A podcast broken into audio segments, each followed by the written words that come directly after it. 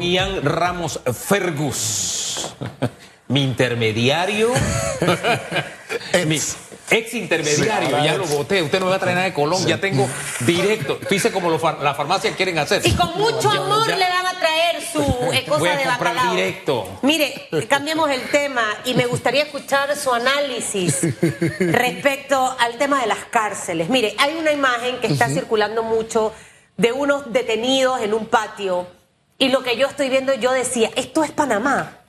O sea, esto es Panamá. Todo lo que ha pasado se ha repetido en todas las administraciones, Jan. Esto no es un tema de ahorita. Esto pasó. eh, el señor Romero, que destituyen como ministro de gobierno, sale precisamente por una reyerta grandísima. En la administración del señor Juan Carlos Varela también tuvimos reyerta. Y así sucesivamente en las anteriores administraciones. El problema es mucho más allá de eso. Total, total. Buenos días, mi querida Susana Elizabeth, mi querido Hugo Enrique. Buenos días a nuestros queridos y fieles televidentes, radioescuchas, a las personas que nos siguen a través de las plataformas digitales y a nuestro maravilloso equipo de producción que nos permite estar un día más con pasión, análisis y objetividad. Y, eh, aunque un día tarde, feliz día del amor y la amistad a todos aquí. Mire, el dilema existencial en nuestro sistema carcelario, eh, el cual es un cáncer, eh, un cáncer que se ha expandido de manera catastrófica, año tras año, quinquenio tras quinquenio. Sin duda alguna no hay, al parecer, quien le ponga el cascabel al gato, porque comprendemos cuáles son los problemas que existen. Sabemos, por ejemplo, del acceso de teléfonos, sabemos del acceso de eh, sustancias ilícitas, sabemos del acceso a las prisiones de armas de fuego, sabemos que se dan reyertas, sabemos que se dan dilemas, sabemos que se dan conflictos entre los custodios y quienes están detenidos. Sabemos todos los problemas que están, sabemos cuál es el, el estado del paciente, sabemos cómo llegó el paciente, desde cuándo llegó el paciente, qué tiene el paciente y sabemos cuáles son las soluciones. Pero sin duda alguna no interesa, como quien dice, ponerle el cascabel al gato a ninguna de las administraciones. ¿Y por qué no interesa? Claro, porque es más factible y es mucho mejor seguir con un negociado. Suena duro, se escucha mal, pero es así.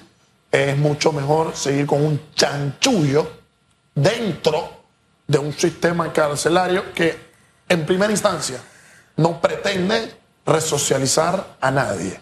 No tiene ningún plan de prevención con nadie. No tiene ningún plan de efectivamente hacer que las mujeres y hombres que se adentran a un penal salgan reformados, salgan con la suficiente capacidad de tener una reinserción a la sociedad, salgan para poder hacer el bien y dejen de lado, sin duda alguna, las prácticas que los pudieron llevar. Y tristemente, las cárceles de nuestro país se han, se han constituido en la universidad de los criminales, se ha convertido en la universidad del crimen en la medida en que no busca resocializar a nadie, sino que agrava aquello por lo que una persona llegó. Lamentablemente, escenas como las del viernes es simplemente un síntoma de esa enfermedad que no hemos querido atender. Y le doy un elemento adicional a lo que está diciendo. Así es. Hay un 60% de reincidencia, es decir, el que entra a la cárcel sale más profesionalizado y reincide en delitos más graves todavía. Sí. ¿Pero por qué? Porque el mercado cautivo que hay ahí dentro, hay quienes le están sacando beneficio. Totalmente. En vez de que trabajemos en qué? En la. Sí, lo aislamos para resocializarlo. Y aislarlo significa que la mafia no, de externa e interna no sigue mandando, sino el orden, el estudio, el trabajo, los valores. Nada de eso está imperando allí. Por eso sucede el fenómeno que usted está describiendo muy bien. Totalmente. Y se agrava a tal manera y vemos que no existe resocialización, ni intención de prevención, ni intención de reinsertar a la sociedad a nadie cuando hubo. Si hoy a usted o a mi querida Susana Elizabeth le inician un proceso y el Ministerio Público considera que tiene los elementos suficientes para poder solicitar ante un juez de garantía una medida de detención preventiva, esto es que se esté en la prisión mientras el proceso se lleva, ¿Sabe lo que ocurre? Quienes están en un proceso con una medida de detención provisional conviven con quienes están condenados. O sea, ¿qué te está diciendo el sistema?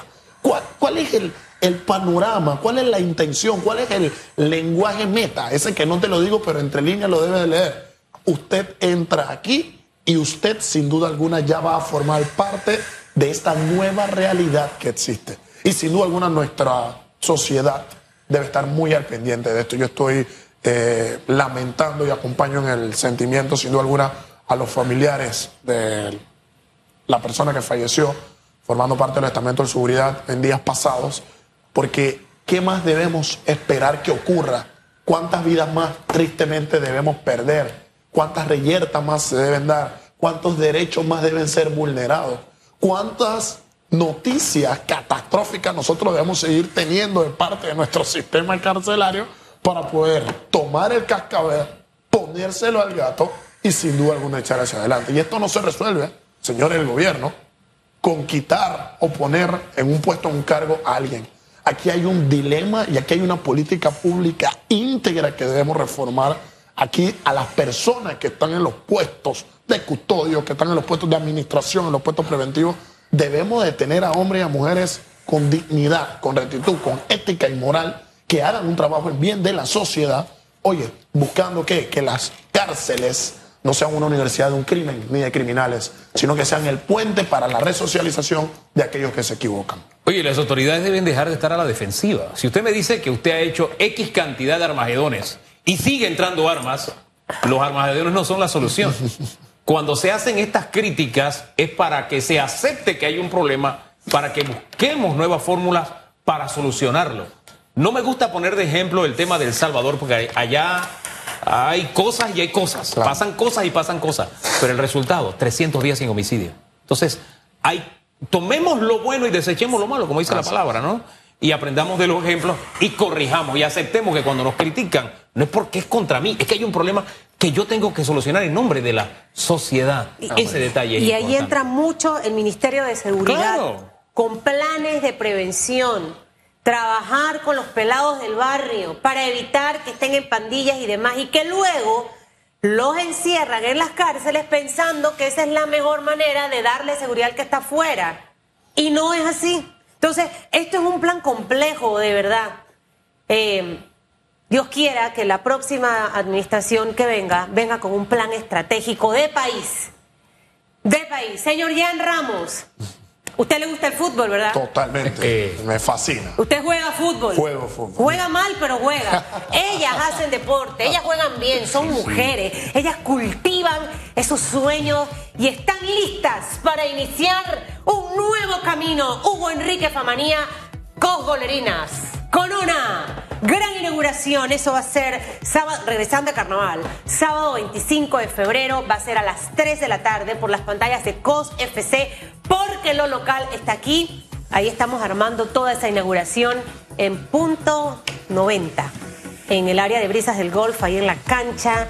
Mire, esto va a ser fabuloso. Eso es lo que hay que hacer, meterla al deporte, a los jóvenes, ayudarlos a que su mente esté ocupada en otras cosas. Y no darle chance a nada de las cosas malas que ocurren, ¿no? En ese camino tenemos que andar todos. Esa es la vía. Así que pendientes, la gran celebración, la gran fiesta de Cos Golerinas. Ya me llegó el número.